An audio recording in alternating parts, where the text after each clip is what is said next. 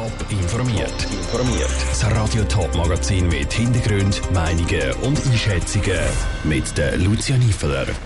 Welche Partei sich am ehesten den freien Sitz der AL im Zürcher Stadtrat holt und was für positive Aspekte die Ethikvereine aus der Corona-Krise mitnehmen können, das sind Themen im Top informiert. 25 Männer und Frauen kandidieren bei den Wahlen am Sonntag für den Zürcher Stadtrat. Verteilen sind neun Sitze. Bis auf den Richard Wolf von der AL treten alle bisherigen Stadträtinnen und Stadträte wieder an. Die AL will den Sitz gern behalten, die Konkurrenz ist aber gross. Der Ruth Schmenzi hat mit der Politikwissenschaftlerin Sarah Bütikofer auf die Stadtratswahl führen geschaut und wollte wissen, wie gross die Chance der AL auf die Verteidigung von dem Sitz ist. Ich würde sagen, so mittelmäßig. Dass der Sitz im linken politischen Lager bleibt, ist relativ wahrscheinlich.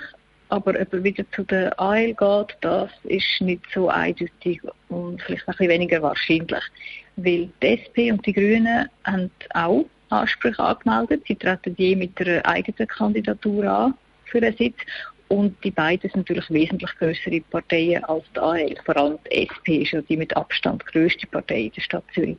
Sie hat es gerade angesprochen, eben die SP und die Grünen haben je auch eine Kandidat, Kandidatin und eine Umfrage vor ein paar Wochen aus dem Tagesanzeiger hat man gezeigt, dass die SP wahrscheinlich einen vierten Sitz wird erobern und die Grünen ganz, ganz neu dran sind, ein bestehendes Mitglied rauszuwerfen. Aus Ihrer Sicht, welches amtierende Mitglied, das sich wieder wählen will, muss am ehesten bangen um eine Wiederwahl? In der einzigen Umfrage, die es gegeben hat, ist der zweite FDP-Stadtrat, Michael Baumer, auf einem der letzten Plätze gewesen. Folglich hat man dann können davon ausgehen, dass seine Wiederwahl vielleicht die ist, wo jetzt nicht absolut gesichert ist. Es kann schon sein, je nach Mobilisierung, wenn jetzt wirklich sehr viele andere neue Wählende an Turnen gehen, die eben ihn dann nicht wählen, dass das Resultat knapp wird oder dass es allenfalls dann nicht lange Sie haben vorhin angesprochen, am meisten Chancen dürften wahrscheinlich die SP und die Grünen haben, um einen weiteren Sitz zu erobern. Die Bürgerlichen werden wahrscheinlich weniger Chancen, oder wie sehen Sie das? Rein von der Parteienstärke her ist es ganz klar so, dass das links-grüne Lager in der Stadt Zürich allein eigentlich über die Hälfte der Wählerinnen und Wähler hinter sich kann vereinen. Das heißt, es sollte eigentlich auch klar sein, dass der freiwerdende Sitz wieder zu der Linken geht. Und nachher innerhalb von der Linken ist die SP die stärkste Partei, darum rein rechnerisch betrachtet, ist schon davon auszugehen, dass dann auch ihre vierte Kandidatur jetzt den kann gewinnen die Politikwissenschaftlerin Sarah Bütikofer im Gespräch mit dem Ruth Schmenzi. Auch zur Wintertour wird am Sonntag der Stadtrat gewählt. Die Einschätzungen von der Expertin zu beiden Wahlen gibt es zum Nachlesen auf tobonline.ch.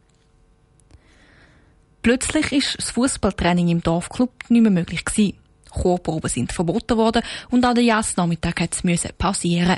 Der Shutdown im Frühling 2020 hat den Dorfverein hart. Seither hat es für den Verein immer wieder schwierige Zeiten gegeben. Die einen mussten aufgeben, andere haben fest ums Überleben gekämpft. So auch die vielen Vereine im zürcherischen Dietiken, wie es ihnen in der Corona-Krise ergangen ist und warum es trotzdem auch Positives mitnehmen in Zukunft, weiss Saskia Scher. Vereine sind für viele Leute nicht einfach nur ein Hobby. Sie sind häufig auch ein Ort für soziale Kontakte. Und genau die haben vor allem in der ersten Corona-Welle gelitten.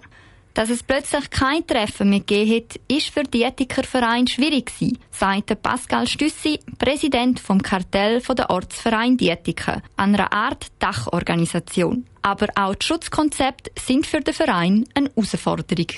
Kein Verein hat jemals sich müssen mit Thema wie Schutzkonzept auseinandersetzen. Das hat administrativ und auch operativ eine Haufen Herausforderungen bedeutet, aber auch selbstverständlich Seiteneinnahmen, dass man einen Haufen Vereinsfeste von dem, wo viele Vereine leben, nicht können durchführen Das merkt man natürlich schmerzhaft und das hat auch einen Haufen Vereine an den Rand vom Machbaren gebracht. Die Corona-Pandemie hat aber auch Positives gehabt. Sie hat gezeigt, wie wichtig die Vereine für Sozialleben sind.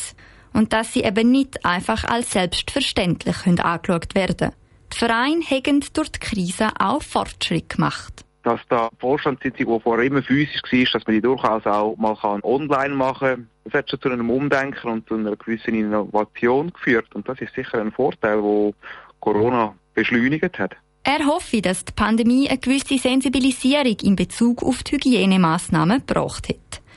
Die grösste Hoffnung von Pascal Stüssi ist aber, dass Corona gleich vorbei ist und das Vereinsleben wieder frei und auch nachhaltig kann weitergehen. Ich glaube, wir schätzen es all sehr, wenn wir so wieder können ins alte normal zurückgehen und einfach wieder Vereinsleben leben und nicht immer nur das Damoklesschwert von Corona über einem haben. Das ist meine grosse Hoffnung und auch Erwartung, dass es so kommt und auf das hoffen sicher alle Vereine in diesem Land. Und er wünscht sich auch, dass dann wieder mehr Leute in einen Verein eintreten und sich dort engagieren. Der Beitrag von der Saskia Scher. Der Verein rechnet damit, dass es in Zukunft vor allem im Winter wieder könnte strengere Massnahmen geben. Aber wegen der Pandemie haben sie jetzt Erfahrung, wie es mit so einer Situation umgehen könnte. Top informiert, auch als Podcast. Mehr Informationen gibt's auf toponline.ch.